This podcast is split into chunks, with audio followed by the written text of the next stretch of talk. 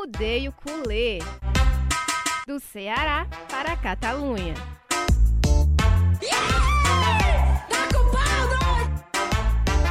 Fala galera que tá ouvindo aqui mais um episódio do Arrudeio Culê. Estamos de volta e aí dessa vez com um convidado que vocês já devem ter visto aí nas redes sociais o spoiler, mais do que especial, é um cara que a gente admira muito, mas a gente vai já já apresentar ele, tá certo? Só fiquem sabendo que hoje o episódio é de gala, viu? Traje de gala para esse episódio de hoje, tá? Especial também porque é falando do clássico. Estamos aqui novamente, eu, Marta Negreiros, ao lado de Davi Sacramento, para repercutir é, a derrota do Barcelona no clássico contra o Real Madrid do sábado.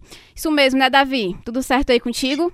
Isso, isso mesmo, é o primeiro podcast que a gente faz após uma derrota, né? A gente tinha feito a eliminação do PSG, que era para ser o, talvez o mais triste podcast, mas por conta do nosso convidado, eu não vou negar que eu estou muito feliz e a Marta também.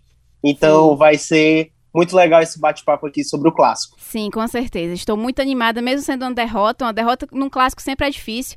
Mas a gente está ao lado de nada mais, nada menos que Bruno Formiga, que é uma grande inspiração tanto para mim quanto para o Davi. Acredito que para grande parte aí da, da geração de jornalistas que vem se formando e para a galera que curte, que acompanha futebol.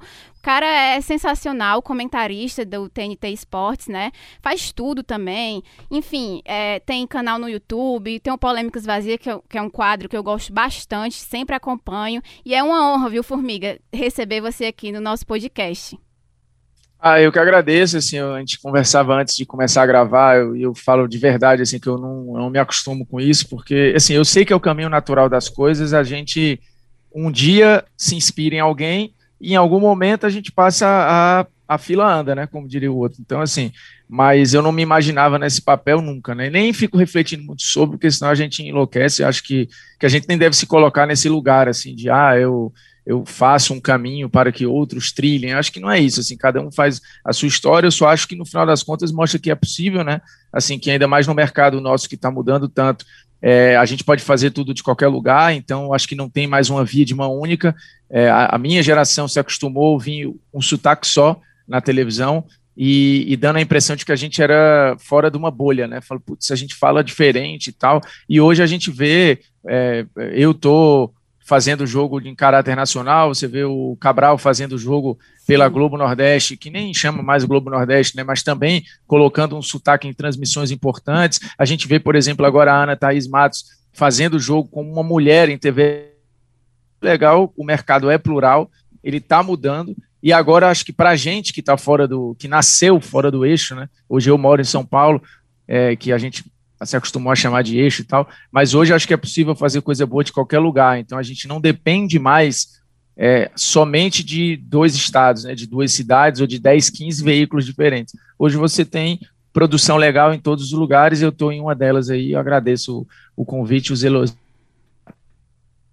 que é isso, que é isso. A gente que, a gente que fica assim honrado mesmo de receber você aqui, porque, como eu já disse, né, é uma grande inspiração. Até por o Formiga é cearense, certo? Então, nada mais justo do que o nosso primeiro convidado, assim, de peso mesmo, especial. É, ser cearense também, porque a pegada do podcast é justamente essa: quebrar essas fronteiras. É um podcast falando do Barcelona, que é um time lá da Espanha, da Catalunha. Só que, enfim, a globalização veio aí para quebrar tudo isso e a gente fica muito feliz de receber você aqui.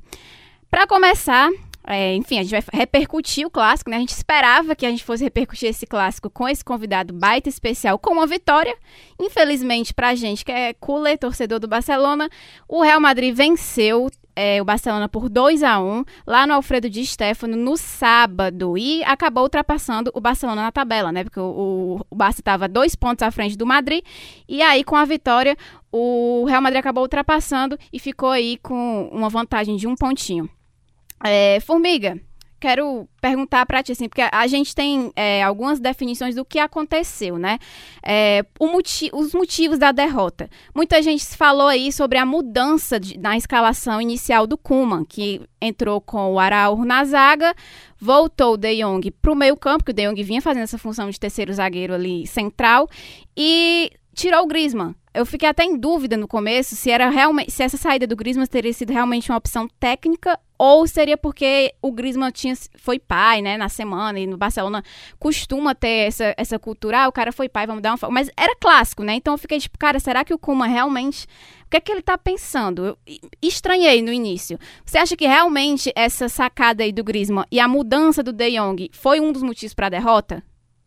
É, assim, é, o curioso, só um parênteses, né? O Griezmann tem três filhos que nasceram no mesmo dia, no mesmo né? E não são gêmeos. É uma parada muito louca, né? Ele programou as crianças para nascer tudo no tudo mesmo dia. Mesma festa. Mas, enfim, é, é bom que economiza com o presente todo uma vez, divide é, e acabou.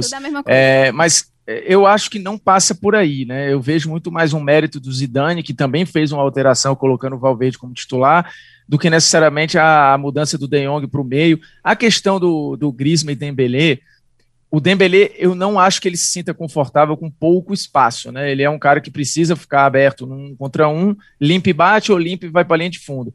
Apesar de tomar várias decisões erradas, o Dembélé tem evoluído de tanto insistir, ele vai criando chances. Tinha vindo de um gol de vitória importante antes do clássico, que colocou uma importância ainda maior para cima do clássico. Lembrando que a rodada só não foi pior para o Barcelona, porque o Atlético empatou, empatou. com o Betis, né? O Atlético está doido para entregar o título Aparentemente, se isso fosse uma corrida, é, Barcelona e Real já estão dando seta aí e vão passar. Assim, o Atlético caiu de rendimento real e acho que o título vai ficar entre um dos dois.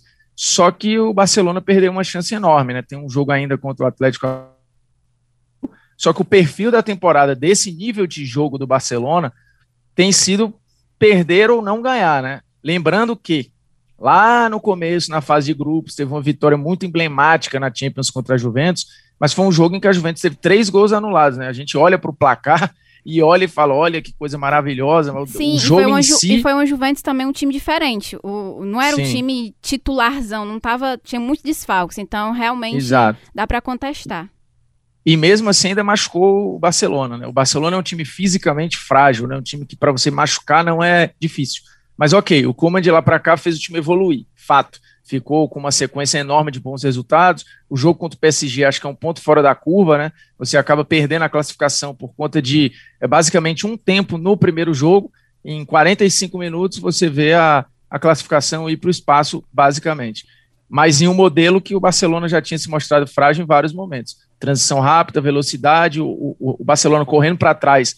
Ele é um time que tem complicações, e o Zidane sabia disso e explorou isso muito bem, né? Fechou a linha com o Valverde, o Barcelona teve posse, teve até paciência para tentar criar, mas toda vez que perdia a bola, a transição rápida, principalmente explorando o Vinícius Júnior, é, levava calafrios ao time do, do Barcelona. E nessas transições veio 1 a 0 o 2 a 0 sai de uma falta que, ok, a gente pode contar com o azar, pode, a bola desvia um, putz, o Alba podia ter tirado, podia, mas esquece o gol. A gente tem que ver a construção das jogadas do Real Madrid.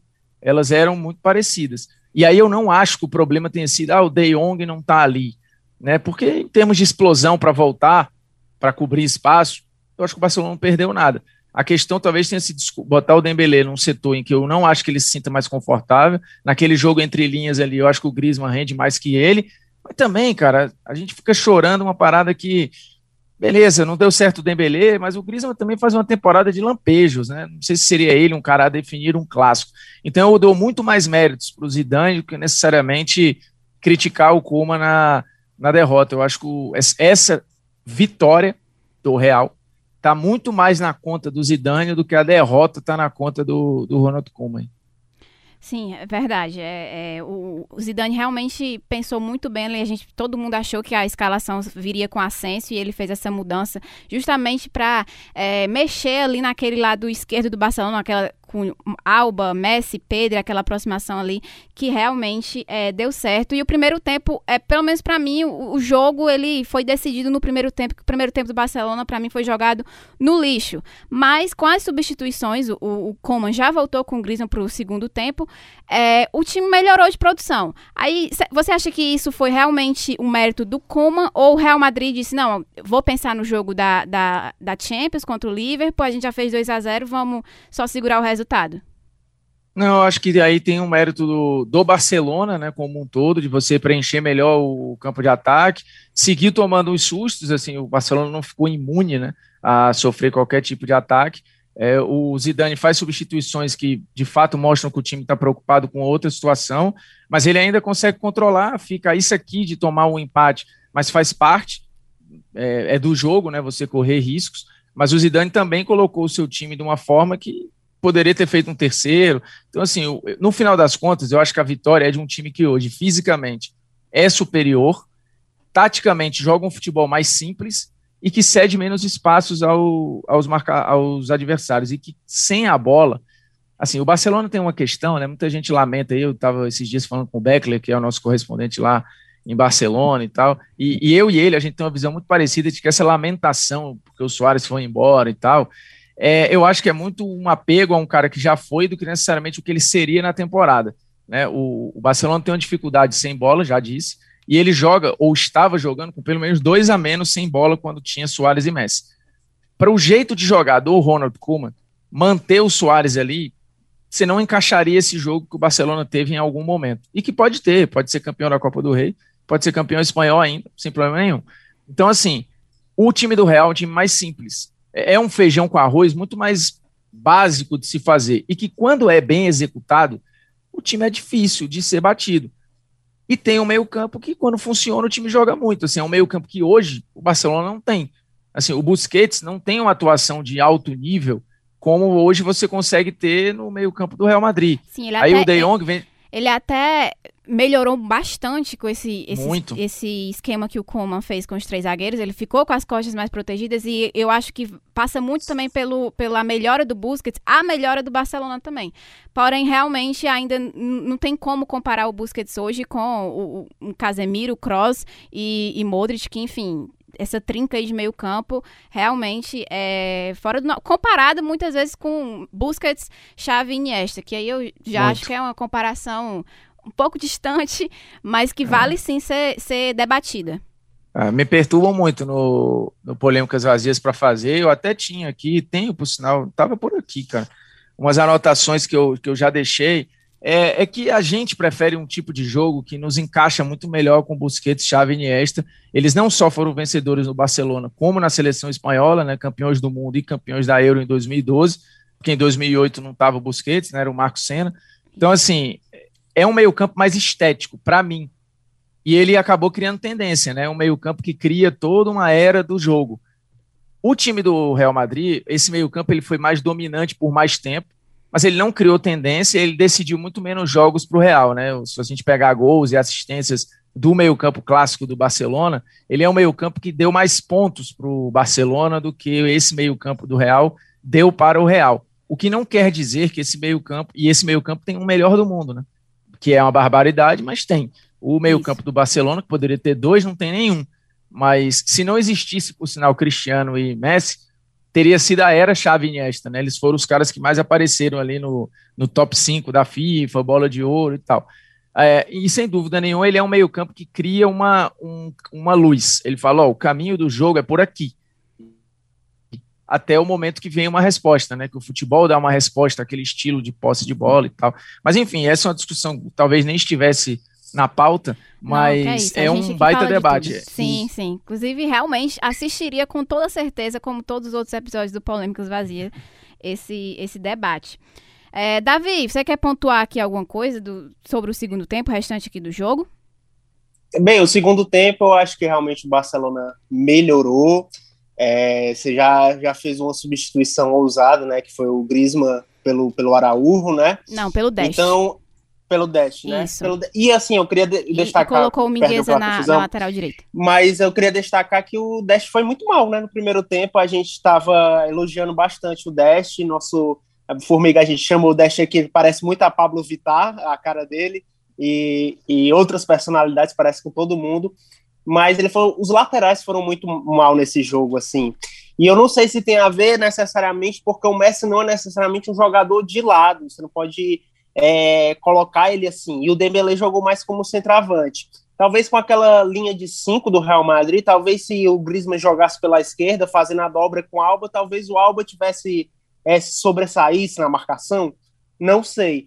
Mas, assim, sobre a, a, a, Tô falando do primeiro tempo, mas só para finalizar a questão do primeiro é, tempo. No primeiro tempo, é... inclusive, é, só para pontuar aqui, para mim, os, o time inteiro foi abaixo no primeiro tempo. O próprio Messi foi. O jogo inteiro do Messi acho que foi bem abaixo do que ele pode render, o que a gente sabe, que a gente conhece. Mas o primeiro tempo, para mim, Dembele e Alba foram assim. Saíram muito. O Dembele errou tudo que ele tentou no primeiro tempo, cara. Absolutamente e tudo. O Alba da... E o Alba, e o Alba tanto ofensivamente. Valverde, né? Exatamente. O Alba, tanto ofensivamente, que é onde ele se dá melhor e que nessa temporada vem fazendo um grande trabalho, quanto defensivamente, até porque a, o, o, início do jogo, do, a, que você acabou de falar, Davi, da jogada que originou o primeiro gol do Real Madrid foi um, um bote que ele foi dar ali no Valverde que ficou para trás, deixou o Busquets sozinho ali naquela área de cobertura ali do campo do lado direito. Mas enfim, para mim os destaques negativos do primeiro tempo foi Dembele e Alba, foram assim horrendos mesmo para mim, foi um primeiro tempo triste dos dois, que no segundo tempo melhoraram, assim como o restante da equipe. Mas só para deixar pontuando aí esse, uhum. esse lado negativo que eu fiquei realmente chateada com o primeiro tempo que esses dois jogadores hashtag fizeram. chateada. Sim, hashtag chateada. É, é, eu acho que assim, apesar da gente estar é, tá numa geração, geração Playstation, em que o Formiga pontua muito da tática e tal. E defenderei eu... até os dentes. Ah, com certeza, claro. eu faço Morrerei parte. abraçado assim. com a geração Playstation. Mas, assim, como diria um jornalista muito famoso aqui do, do Ceará, quando, sempre que quando tinha clássico rei, ele falava que clássico se decide nos detalhes. E é o clássico, assim, é, realmente o Beckley pontou uma coisa muito importante no vídeo dele, que quem faz o primeiro gol tem muita vantagem, porque o Barcelona até ali estava tendo, é, tinha tido a primeira chance do jogo, mas o Real Madrid conseguiu fazer, fazer o primeiro gol, o que abriu a possibilidade do contra-ataque para o Real Madrid. Vinícius Júnior ali no contra-ataque foi quase uma reedição de, de Mbappé é, nos jogos das oitavas. Mas, assim, no segundo tempo eu gostaria de destacar o Mingueza. Para mim, ele foi o melhor jogador do Barcelona do, no jogo. Jogou muito bem na lateral direita. Mas, assim, a gente sentiu falta. O Moriba entrou muito bem, meteu bola na trave. O principal lance dele, a Marta vai adorar isso, foi ele ter botado o dedo na cara do Casemiro, quando o Casemiro bateu Sim. no Messi. Mas eu acho que, por exemplo, o Pedri foi um jogador que, que sentiu talvez o clássico e acho que alguns jogadores, por serem jovens, e, e isso é inevitável numa, renovação, é, Deste, Pedro, Mingueza jogou muito bem, é verdade, mas alguns jogadores jovens é, talvez tenham sentido o clássico. Foi o primeiro clássico do Mingueza, foi o primeiro clássico do, do Araújo, se eu não me engano. Então, é, inclusive, pode se discutir até se ele falhou na marcação do Benzema, que foi um golaço, mas talvez ele tenha falhado. Então, talvez esse fator emocional talvez tenha pesado um pouco. É claro que, taticamente, o Zidane deu um nó tático no, no, no coma, principalmente no primeiro tempo ali, que sente as escalações espelhadas e o Barcelona joga mal em pouco espaço, sempre jogou mal, duas linhas compactas, o Messi joga bem entre linhas, tinha pouco espaço entre as linhas, então realmente, é, e com dois atacantes ficou mais difícil ainda atacar esse pouco espaço e deu contra-ataque para o Real Madrid, porque, como já diria o nosso mestre PVC também, é, o, no futebol moderno, talvez a única, única parte do jogo que tem espaço é o contra-ataque. E quando você joga em pressão baixa, como o Real Madrid fez, é, a tendência do campo ficar maior para o contra-ataque é muito grande. E com o jogador Vinícius Júnior, o Miguel até foi bem na, no, anulando o Vinícius Júnior, como foi em, e uma parte do jogo contra o Mbappé, apesar de ter levado amarelo em dois lances, podendo ter sido é. expulso naquele jogo da volta. Ele é muito rápido, né? Inclusive, ele na transmissão da, da ESPN mostrou que ele, ele no sprint ele correu mais que o mais Vinícius do que o Vinícius. Ele conseguiu Vinícius... pegar uma velocidade final maior do que e assim ele é, é, você sofre no primeiro tempo, mas você consegue controlar porque você começa a dar um recado pro cara de que ó você vai esticar, mas eu vou chegar junto. Então, isso vai também minando um pouco a, a jogada do próprio Vinícius, que, que passou a, a tocar mais, e o Vinícius tem evoluído nisso, né? Ele está sendo lapidado muito devagarzinho. melhorou que, a finalização. Tal. Melhorou, mas ainda, assim, o processo de evolução do Vinícius, para mim, ele acontece muito mais devagar do que eu imaginava. E quanto ao Barcelona, cara, é assim, eu fico às vezes olhando o Barcelona, ele passa por uma transição, ele para mim é o grande clube do século XXI. Ele é o clube que determina as diretrizes de para onde o futebol vai, inclusive as respostas a esse futebol, né? Que aí você pode botar o Real Madrid do Mourinho, o Borussia do Klopp, o Liverpool do Klopp, o, o, o, Guardiola é um cara que já vai se reinventando ao que ele mesmo ajudou a criar, mas a impressão que dá é que o Barcelona não está conseguindo se encontrar nessa transição em que está acontecendo no jogo. De intensidade, de pressão na bola, é, de você também transitar para a defesa muito rápido. O Coman está tentando e já houve uma evolução quando você muda o sistema.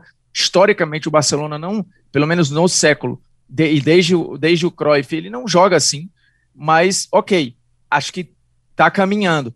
Nesse ponto, o Real Madrid já está passos à frente, né? O Zidane já, já, já se reinventou, já sofreu, já passou por crise, e, e hoje é um time mais encorpado, quer queira, quer não. Fisicamente é um time superior, taticamente, como é um time mais simples, é mais fácil de ajustar, e você pega os garotos que a gente está citando aqui, a transição desses moleques, ela já é feita há mais tempo. Você olha para o Vinícius Júnior, ele já tem clássico que ele já decidiu. O Ascenso, que não é um cara mais velho, já, de, já decidiu clássico. Isso vale para o Valverde, aí isso vai valer para o Mendy, isso vale para o Rodrigo. Aí você olha para o Barcelona, tá lá, a gente está tentando arrumar Pedri, que é um potencial absurdo, Deste, aí você pega os é, Araújo, então assim, é muita gente tentando se encontrar ainda. Enquanto isso, o Real já está numa etapa lá na frente, né? O, o, de novo, Barcelona pode ser campeão espanhol, sem problema nenhum. O Real foi campeão na temporada passada, numa volta de pandemia que não perdeu, mas também cansou de ganhar jogo no final, empatar jogo em pênalti. Assim, não era um jogo brilhante. E nem precisa ser. Mas essa transição, ela, ela era necessária. E acho até que o Kuman demorou a tentar fazer isso. Não sei como é que vai ser na próxima temporada, quem fica, quem sai. O plano precisa passar pela permanência do, do Messi ou não. E, e acho que as coisas para o futuro, de médio prazo, elas são até animadoras, mas para agora, cara, ainda tem muito jogo desse nível de sofrimento e é sempre na mesma fórmula. É, o Barcelona correndo para trás é uma tragédia, apesar de o, o Mingueza ter sozinho conseguido acompanhar o Vinícius Júnior, mas a estrutura ela não é pronta para isso, né, cara? Impressionante como o time sofre desse jeito. E aí sofre contra todos os níveis. Você pega é Sevilha, aí é Real, é, é o Valladolid. Valladolid, assim, é qualquer coisa, assim, você pega da primeira prateleira para a última, todos vão ter os seus momentos de, de desforra com o Barcelona. Sim, é, realmente é uma coisa que a gente vê muito, é muito evidente esse, esse jeito mesmo que o Barcelona não está conseguindo se encontrar. É, e eu queria pontuar aqui outra coisa que aconteceu também no jogo, que a torcida também pontuou bastante, teve reclamação aí de tudo que é jeito, que foi um possível pênalti no Bright White, que aconteceu no segundo tempo, quando o jogo já estava 2 a 1 para o Barcelona, o Minguez já tinha feito o primeiro gol do Barça, né, no segundo tempo, e aí teve uma jogada lá do Bright White dentro da área, que foi muito com reclamado. Mendy, né? Com Mendy, exatamente. E foi muito discutido, foi muito reclamado se foi pênalti ou não. Por que, que o juiz não foi nem olhar o VAR? Compararam até com o pênalti que deram do Lenglet em cima do Sérgio Ramos no clássico passado. Mas enfim, gerou muita polêmica. Eu quero saber, Formiga, você achou que foi pênalti? Você achou que ele realmente, se o juiz fosse no VAR, ele iria marcar, iria mudar é, o rumo do jogo? Cara, assim, a minha sensação no ao vivo é de pênalti é, eu acho que aquilo no Brasil seria dado o pênalti. Você está falando do, do, do, Bright White, certo? Do Bright White, isso. Só por, pronto. No, na minha sensação no ao vivo é de pênalti. É, aqui no Brasil, eu acho que o VAR teria chamado, o teria revisto, mas a gente precisa entender aonde aquele lance é produzido, né? É um contexto europeu que respeita muito a decisão do campo, porque o que o protocolo diz é chamar com um erro claro. Se todo mundo na sala entender que ali é um erro claro, que aquele toque é suficiente, aí você pode chamar. Mas não chamar eu também não acho um absurdo. Por quê? Porque você tem elementos para falar, cara, eu não tenho certeza. Eu não tenho como determinar que esse puxão de fato impediu o Bright White de seguir na jogada. Eu estou falando eu enquanto hábito de vídeo, tá? Ainda mais vendo a imagem, que aí já ela já é poluída pela câmera lenta ou não e tal, enfim. Eu entendo não chamar. Eu daria, e chamaria. E acho que se é chamado, o cara dá. Mas não é o perfil da arbitragem europeia, assim, principalmente nem, nem tanto no espanhol, mas Premier League, dificílimo de chamar num lance daquele. Os árbitros não voltam. E na Champions é a mesma coisa. Na Itália, a parada é bem a brasileira, apesar de ser melhor do que aqui. Eu acho que aqui os árbitros se protegem muito no VAR. Eu sou um enorme defensor do VAR. Nem faço, nem faço críticas à ferramenta mas eu entendo que ela produz umas muletas aqui para a gente. Mas depois desse arrodeio, eu daria o pênalti e chamaria, se eu fosse o VAR. Porque, para mim, é claro que o movimento, o gesto, impactou no, no que o Bright White queria fazer. Mas, assim, na boa, ele podia ter seguido no lance também. Né?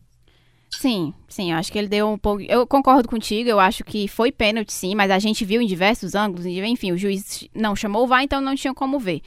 Não, mas... a gente viu em diversos ângulos, mas eu acho que ainda tem discussão. É, sim, é capaz fico... de a gente juntar cinco pessoas aqui e ter 3 a 2 é, sim, sei lá, sim, entendeu? Sim, eu, eu também acho que quem não achar que foi pênalti, porque tem ali, ah, será que esse toque realmente dava para destabilizar o jogador? Enfim, é realmente um lance muito discutível que eu também daria pênalti, mas acabou que não deu, não veio o, o, a cobrança, a gente não sabe o que queria acontecer e não adianta chorar mais o leite derramado, torcedor, porque Eu posso pontuar só essa questão do pênalti claro, rapidinho. Claro.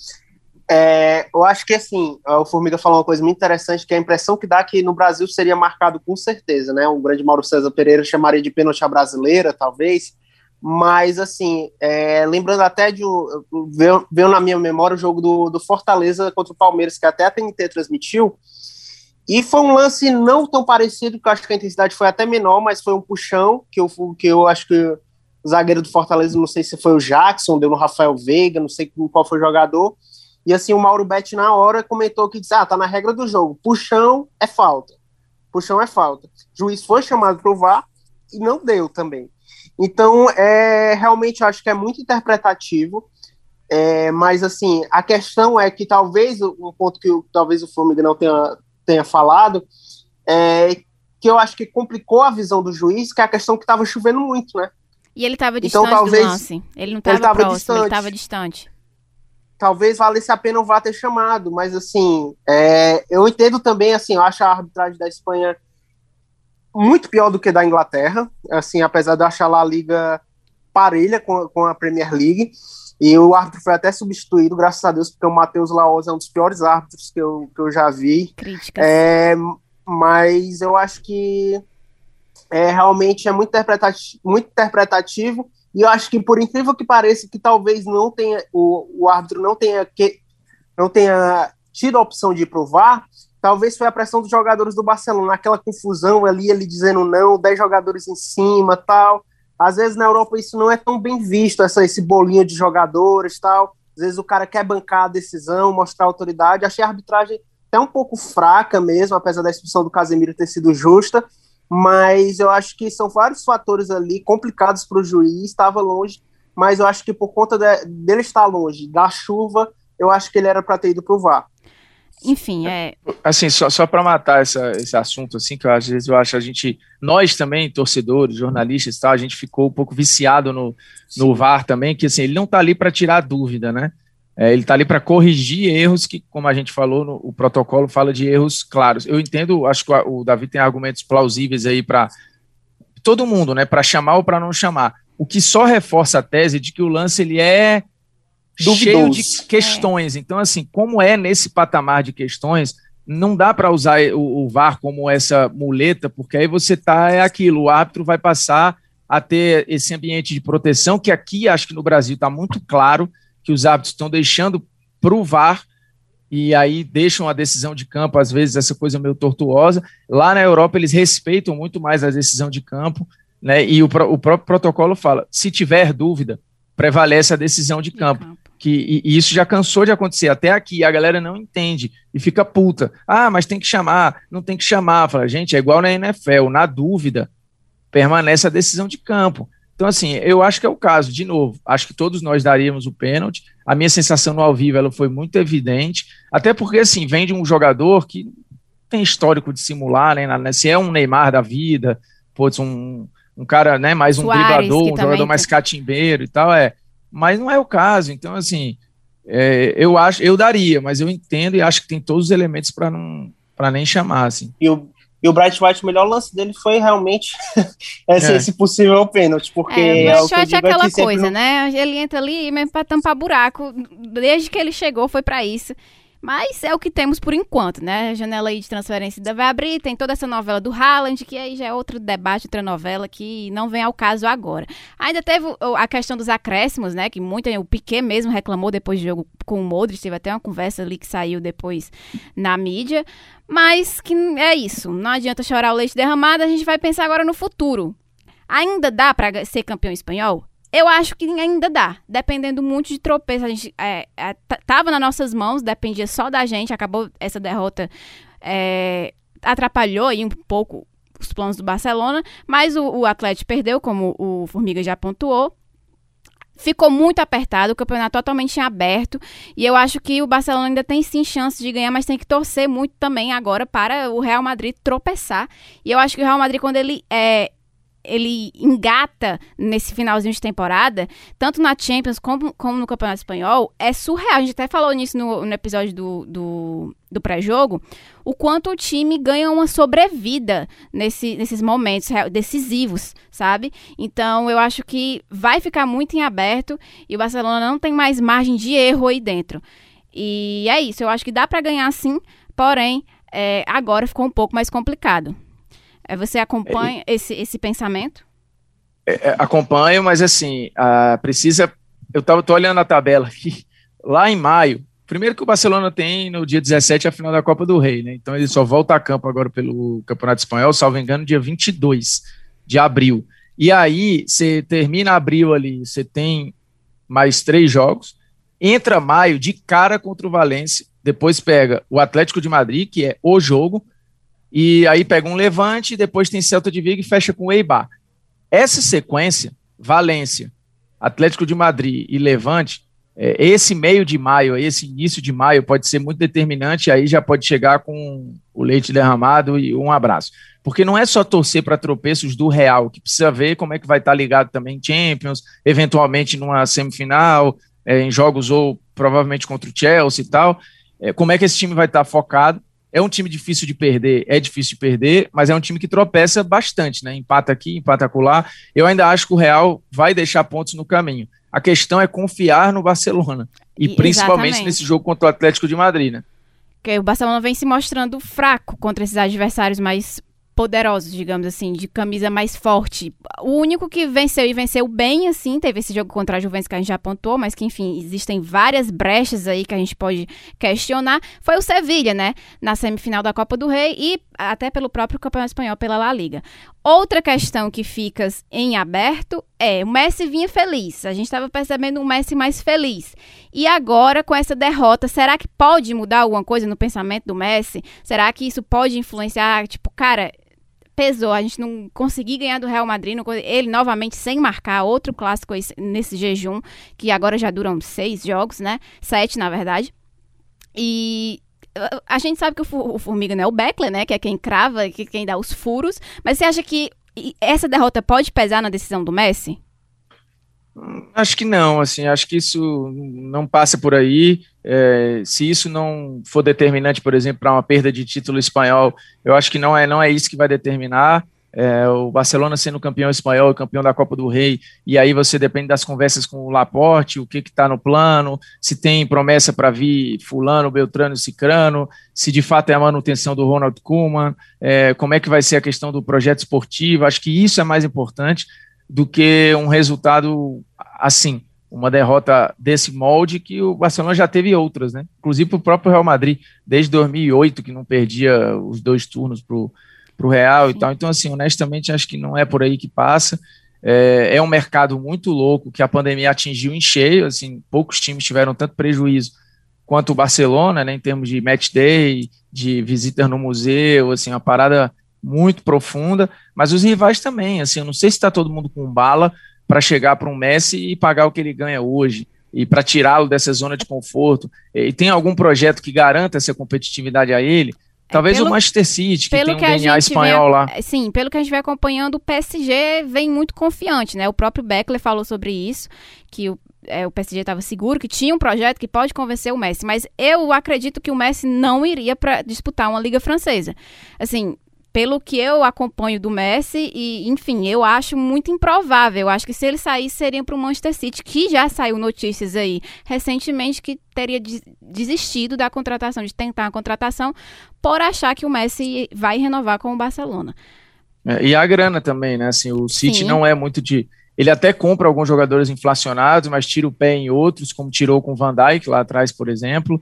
É, tem que ver essa questão de Haaland, que em termos de projeto é algo para médio e longuíssimo prazo. É, assim, não é um elenco barato. O mercado ele não está muito, muito propício para essas movimentações gigantescas, né, e trilhardárias. Eu de fato não sei como vai ser essa janela. A última já deu uma letra de que todo mundo botou o pé no freio. Então, assim, não sei até que ponto também o próprio Neymar tinha dado uma estacionada na renovação com o PSG, o que talvez demonstre é, que o PSG não vai ter tanta força um para um levar gente, o Messi, enfim. Um pouquinho antes da gente começar a gravar, o Beckley postou que o Fabrício Romano informa que o, o, o, PSG vai renovar sim com o Neymar, que já está encaminhado. Era para ter feito lá para meados de fevereiro, perto do aniversário dele, mas por causa da lesão e tal, tudo aquilo. É, resolveram atrasar, mas que vai ser oficial em, em, breve. Então, né, se o Beckler trouxe aí informação também é, do Fabrício é, Romano... É confiável, gente, aguardemos. É confiável, aguardemos, é justamente. É, a informação, a informação do Beckler, né, é muito confiável, porém aí a informação não não é dele diretamente, Isso, né? Não é daquela, fonte, não é daquela fonte secreta que só ele é. tem dentro do Barcelona. Então já já é um sinal talvez que não seja tão certo como o Neymar sair para o PSG e tal. A gente tem que torcer, acima de tudo, para o Messi ficar, independente de renovação do Neymar, se o Neymar vem ou não, que eu acredito que ele não vem essa temporada, não sei se vai, um, um dia vai voltar. Ah, assim, o Beckler é muito confiável, mas nossa setorista direto do Ceará em Barcelona, Marta Negreiros, disse, cravou aqui já mais de uma vez Cravei. que o Messi ia ficar. Então, realmente eu Beckley confio... tá chorando na hora dessa lá em Sevilha, com, com minha, minha informação aqui, certo? Escreve É, é, é o que eu acho, que eu venho sentindo. É, é achismo, é puro achismo, obviamente, não é uma informação séria, mas a minha sensação é que ele vai sim renovar. É, a informação que o Beckley trouxe na, agora, na verdade, sobre o Neymar. Aí eu já acho realmente que é uma coisa que não vai acontecer, e se acontecer, não vai ser agora. E se acontecer, passa muito também pela uma não renovação de contrato, porque eu acho que o Barcelona não vai investir dinheiro no Neymar novamente. Seria, já saiu até algumas notícias antes que o Laporta tinha dito, cara, eu posso até pode até voltar sim, ver, ver com bons olhos a volta, porém ele teria que segurar até junho do ano que vem, que é quando o contrato dele acaba, para sair de graça. Se ele renovar o contrato, isso não vai acontecer. Então, acho que o Barcelona não vai investir um dinheiro ali para trazer o Neymar de volta. Agora, a, contrata a, a renovação do Messi, repito mais uma vez, é a principal tarefa de momento. Todo o planejamento dos próximos anos aí gira em torno disso. É, enfim, tem que torcer agora. O foco agora é a contratação do Messi, a renovação, perdão. Pois é, e assim, só para completar a questão do, do funcionamento dos possíveis times que ele pode, pode ir, né? Questão, por exemplo, o Manchester City, você tem o, o, principal jogador deles é o De Bruyne, que, claro, joga bem mais recuado que o Messi. O De Bruyne joga de tudo, na verdade, no meio campo, né? Mas é um jogador que pisa na área, tem um passe muito apurado, chuta de fora. Será que talvez não, assim, claro que dá para, claro que dá para jogar Messi e De Bruyne, o que não dá para jogar é, sei lá, o, o o David e, e o Juninho do Fortaleza, porque qualidade com qualidade. Sempre trazendo aqui os, os, elementos dos nossos times cearenses, né, Davi? Fazendo essa, essa analogia. Sim. Não dá para jogar Leandro Carvalho e o Wesley junto. Mas, assim, é, é complicado, assim, não é tão fácil de encaixar. Num PSG, por exemplo, você tem o Mbappé e o Neymar, que é essa questão é, é, o Neymar ele mudou de posição, ele não é mais aquele jogador que, como era no Barcelona, atacante pela esquerda. Muito, em muitos momentos no PSG ele jogou como enganche, né? Como falam na Espanha, jogou ali atrás do, do centroavante, é, sendo muito mais assistente, muito mais maestro. Então você tem que ver todas essas questões aí. O Messi não é um jogador simples para claro que todo mundo quer o Messi. Eu queria o Messi em qualquer time meu, fora o Barcelona, assim, fosse Fortaleza, queria, claro, ele no Fortaleza mas pensando no funcionamento do time, você tendo outras estrelas como Neymar, De Bruyne, não é algo simples, tem que ser algo bem pensado. É, realmente não é simples a contratação. O salário do Messi é alto, apesar de ele sair, sairia de graça se não renovasse com o Barcelona, né? Então, é, realmente são muitos fatores e é o que o Beckler vem falando. Acho que nem o próprio Messi sabe se vai ficar. Então isso já, já denota algo muito bom e algo muito positivo para a gente que torce pelo Barcelona.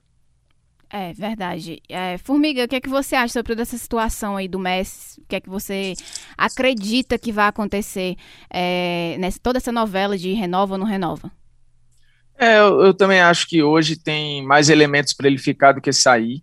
É, entendi todo, toda a frustração dele para ir embora, assim, os ciclos eles de fato eles terminam e aquele estava caminhando para terminar de uma maneira muito melancólica, né? Tomando oito gols do Bayern, assim, sem, sem ganhar nada, é, com uma debandada que já estava rolando há um tempo, uma mudança de geração, de chave e, e alguns sustentando, né? No caso ele, Busquets, Piquet e Alba e basicamente isso, talvez um pouco o Ter Stegen, mas o Ter Stegen remete menos a, a um período mais guardiolista e tal, Alba também não, mas assim, o tempo passa, é, isso é fato, mas eu também entendo que as pessoas têm suas casas e onde elas se sentem bem, claramente o, o, o Messi não é um cara que gosta de mudança, é, ele não é esse cara que gosta de grandes riscos, ele é um cara que se construiu ali na mesma pegada, na mesma toada, num ambiente que lhe é muito confortável, numa bolha que sempre foi muito favorável e deixou de ser. Só que ela está tentando se adequar, né? Acho que o Messi tentou se adequar e não conseguiu muito bem, o Barcelona está tentando se adequar a novos tempos, uma nova dinâmica financeira, a volta de um presidente, mas para tentar mudar um conceito que não está funcionando mais. É, e acho que hoje o Messi está mais satisfeito do que estava antes, né? Você vê esse papo dele, ah, porque está sempre de cabeça baixa, olhando para o telão, olhando não sei o quê, como o Beckler fala, cara, ele é assim, ganhando, empatando ou perdendo. Só que quando ele está perdendo, a gente procura reações para uma suposta infelicidade que quando ele sentiu, ele disse. Ele falou claramente, não quero ficar, quero sair. Mas assim como o Neymar, ele ficou sem querer e se deu bem o Neymar foi feliz na temporada em que ele ficou sem querer estar, né? Chegou na final, inclusive, da Liga dos Campeões da Europa. E o Messi está aparentemente bem aí, passando bastão para alguns garotos. A relação dele com o Sufati é muito boa, com o Pedro parece ser muito boa. É, não sei até que ponto a família está afim de sair de lá, e isso é importante. Aqui eu falo como um cara que mora fora da sua cidade, não é um movimento fácil, ainda mais para quem tem filho. As mudanças elas são muito é, custosas, não é nem em termos de grana, é em termos emocionais. E você imagina para um cara que basicamente viveu a vida inteira lá e os filhos viveram a vida inteira lá. Eu não imagino que a mulher dele fique muito feliz de morar em Manchester, nem as crianças. Paris, talvez, mas Manchester acho pouco provável. É, o Fred mora lá, né? O Fred Caldeira, e assim, é uma cidade que basicamente é um bairro, né? Ok, não tem nada para fazer nem muita coisa para explorar. Então, não sei se ele estaria disposto a isso por um projeto esportivo a essa altura do campeonato, ou de fato terminar lá como um cara de um clube só, que acho que isso é muito grandioso né, para a história pessoal. E não é um cara de um clube só como o Totti, que ficou lá e ganhou quase nada. Ele é um cara de um clube só que ganhou tudo. Então eu acho que hoje ele está mais é, com o pé para ficar. Ainda mais porque o mercado não está favorável a transições trilhardárias porque a pandemia mudou o plano de todo mundo. Mudou, por exemplo, os planos do Neymar. O Neymar claramente queria sair e hoje já não quer tanto, assim, porque entendeu que, cara, o que eu ganho aqui, ou o que eu posso faturar aqui, ou o que eu posso ganhar aqui, eu não sei se outros lugares estão dispostos e tem. Então, a pandemia, de fato, acho que mudou planos de muita gente, assim, de muita gente. E esses times aí da primeira prateleira, da primeira prateleira foram muito impactados, né? Sim, verdade. É exatamente isso. Eu acho também que são muitas questões. Essa questão da família, e até pontuar isso depois, pesa muito. O Messi mesmo falou na entrevista que ele deu para é, é, dizer que ia continuar no Barcelona depois de todo aquele aquela confusão que aconteceu com o Beckler lá em frente o, o Camp o Messi quer sair, que dia que eu chorei por uma semana seguida, mas enfim, ele deu a entrevista depois e ele falou, não, meu, o Thiago ficou chorando para mim, não quero ir embora, não quero ir embora. Então, tipo assim, o Thiago que é mais velho, né, o filho mais velho dele, entende mais e reluta mais contra isso, porque enfim, realmente o Messi preza muito pela família, muito por todo o ambiente que ele já construiu na cidade. Ele já falou, inclusive, nessa mesma entrevista, não há lugar melhor para eu viver do que aqui, na minha casa, em Barcelona. Porém, ele estava insatisfeito com coisas do clube que a gente entende, sabe, também teve, envolve toda a questão da diretoria, do Bartomeu, que tudo foi mudado, né? E ele realmente aparenta estar melhor, estar mais satisfeito. Então, eu também acredito que o caminho é de renovação, é de permanência, assim, no Barcelona. Tô até um e, pouco... E, Marta, assim, só um detalhe, viu? O, o cara joga com isso também, assim, ele joga com a satisfação dele, ele joga Sim. com esse, esse poder que ele tem, né, para tentar mudanças, né? O cara faz parte, acho que ah, muitas vezes é um jogo político mesmo, com essa história de, de alterações, de mudar de cidade e tal. Eu sempre lembro do Roger Machado, que treinou o Grêmio, Palmeiras, Sim. Bahia, enfim, um cara que é fantástico de conversar, mas assim, ele tá no futebol há anos, como jogador e como técnico, e a família nunca saiu de Porto Alegre. Assim, ele vai, por exemplo, ele foi para o Bahia, as filhas continuam em Porto Alegre, porque ele não quer expor as crianças e a família dele a essa vida cigana que é tá toda hora trocando e tal. Então, assim, a gente acha às vezes que é besteira, né? Que o cara só vê o que está em campo, mas a gente esquece que existe um staff por trás, existe uma questão familiar, existe uma questão existe emocional, uma pessoa, tem gente que não um se adapta. Ali mesmo. As pessoas gostam muito de, tipo, ah, não, o cara é um jogador de futebol, ponto, acabou. Mas existe um ser humano ali por trás, existe toda uma, é, uma, uma questão que, enfim, influencia bastante. É, e é isso, gente. A gente pontou aqui várias coisas, a repercussão do clássico. Ah, Formiga, você já falou, né, antes que, que dá sim para o Barcelona ganhar o título. É, então passamos por isso aí já. Mas você acredita que o Barcelona possa ganhar? Tipo, não, não é questão de, tipo, de acreditar mesmo agora. Você acredita que sim, que, pode, que o Barcelona pode sim ser campeão espanhol? Pode, acredito que pode, mas assim. Melhor, acredita que vai. Você apostaria no Barcelona? Ah, cara, eu assim, se pegar esses sites de aposta eu me protegeria. Assim, botaria umas moedinhas ali, mas fazia uma venda casada. Apostar cravando, não apostaria, não. A, a odd tá alta, né? Como diria o site de aposta aí. É, o Barcelona isso a odd menor tá pro Real Madrid nesse momento. Sim, eu, é isso. Também não, não, também sigo aí por este caminho, não apostaria. Mas é isso, a gente já falou de várias coisas aqui, repercutiu o clássico, falou o que é que deu errado, o que é que deu certo, é, e falamos também sobre o futuro, dá para vencer, não dá para vencer, Messi fica, Messi sai, sempre é importante, assim, ainda mais quando acontecem jogos assim, derrotas assim que dói no torcedor, dói nos jogadores também. Então, envolve muita coisa. A gente repercutiu, falou do Neymar, falou de tudo. Foi um episódio muito especial, que assim, ficará marcado para mim, como pessoalmente mesmo, porque já falei, vou repetir, é um cara que eu admiro bastante, uma inspiração para mim desde os princípios da minha curta e, e, quase nada de que eu tenho de carreira no jornalismo. Mas muito obrigada, Formiga, por ter topado participar aqui com a gente. Foi realmente, nossa, não tenho nem como explicar para você o quanto foi importante sua participação aqui hoje. Acho que o Davi, acho não, tenho certeza que o Davi me acompanha nesse pensamento. Com certeza. Antes do Formiga falar, só falar que é, a gente estuda semiótica no jornalismo, né? Ele, o, o Formiga tem quase uma função mnemônica, assim, é, de memória mesmo, porque é, Casa, Casa da Avó era TV O Povo, programa ele e o Graziani, antes do Trem Bala, meu tio sempre botava, então era sinônimo de ver aqueles caras aqui no Ceará falando de futebol internacional, falando de NFL, Sim. de NBA, do jeito que ninguém falava numa TV tão popular. Então, é uma inspiração para gente que meio que é taxado de só falar de futebol nordestino, de um futebol talvez é, visto com algum preconceito, e ele consegue é, ser talvez os nomes principais do, de, do, dos nomes principais, perdão, travei, um dos nomes principais do jornalismo esportivo internacional aqui no Brasil. É um dos caras que melhor fala sobre futebol internacional no Brasil, vindo aqui do estado que é tão olhado de lado assim, às vezes pelas pessoas. Ah, galera, eu agradeço de verdade o primeiro convite, as palavras e tudo. É, eu acho que é isso, assim, o, como diria o outro, novo sempre vem, né? E vocês já representam isso, assim, a, a renovação, a reciclagem, é, informação não falta, senso crítico não falta, ferramenta não falta, então não tem porquê a gente tá sempre andando para frente e tá sempre melhorando, né? Eu, eu, sou muito grato por ter feito, fazer parte né, de uma geração de, de jornalistas e comunicadores aí no estado do Ceará que, que trouxe um olhar novo, né? Porque da minha geração tem o próprio Graziani, Ciro, Rafael, que hoje trabalham até com, em outras áreas, mas foram muito importantes no, no jornal, por exemplo.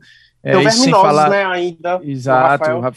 O Rafael não, não vive do Verminoso, né? não vive da área do futebol, mas é um cara que putz, ganha prêmio com documentário, tem um olhar muito apurado e, e ímpar assim, com relação a pautas esportivas e futebolísticas, no caso. O Ciro Câmara, que é um dos melhores textos que eu, que eu conheço, assim, fora Antero, Ana Cláudia Andrade, é, isso, o Jussier, enfim, assim, é tanta gente, cara, para falar que surgiu meio que ao peso. mesmo tempo. É, e, e, assim, eu acho que a gente de fato plantou. Não é que fomos nós, se não fosse a gente, iam ser outros, porque aquele momento pedia aquela mudança, né? Estavam mudando as ferramentas, as redes sociais, a, os times cearenses estavam entrando e, e, cada vez mais ficando numa prateleira melhor do futebol cearense, o que exigia que você falasse de outras equipes, porque o Ceará estava subindo, o Fortaleza estava ali querendo, aí o Ceará jogava uma Sul-Americana, ia bem numa Copa do Brasil, o, Ceará, o Fortaleza foi pegando audiências enormes na, na Série C e foi se organizando financeiramente para estar tá onde está hoje. Então, assim, você a, a mídia cearense precisava acompanhar esse movimento. Então não tinha outro caminho, é aquilo, se não fosse, se não fôssemos nós, seriam outros nomes. Fato que isso ia acontecer, porque era o que o momento pedia. Então eu só sou muito feliz por estar, sei lá, no lugar certo, na hora certa. Dei sorte pra caramba, sempre falo isso, porque foi no momento que o esporte interativo começou a investir em Copa do Nordeste, mandei a mensagem para a pessoa certa e o Fábio acabou dando uma chance, porque gente boa tem aos montes. Às vezes o que falta é um, um ajuste, uma sorte, um olhar, uma oportunidade. Então, assim, não tem uma fórmula, né? É você fazer o seu melhor e aí e contar com o resto que não depende de você, né? Aí é aquele joga para o universo e vê o que que dá. É isso mesmo, Formiga. o episódio vai ficando por aqui. É mais um episódio especialíssimo aqui do Arrudeu Culê, que a gente fez uma série de episódios especiais com convidados também muito especiais é, sobre o El Clássico, né? Dois episódios de pré-jogo, teve aquele joguinho que deu muito bom, viu? A galera gostou bastante, Matheus Aragão.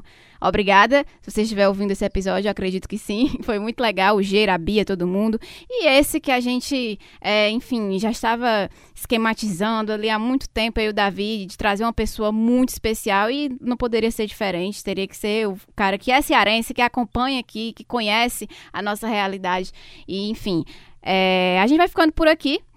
Muito obrigado para quem escutou até aqui, para quem ouviu a gente comentando e arrudeando muito sobre o Barcelona, sobre esse clássico perdido, mas que ainda há esperança, ainda há luz no fim do túnel, tá, galera? Um abraço para todo mundo, um abraço, Davi, e muito obrigada de novo, Formiga, por ter topado.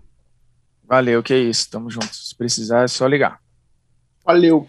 Valeu, galera. Abraço. Arrudeio Culê do Ceará para a Catalunha.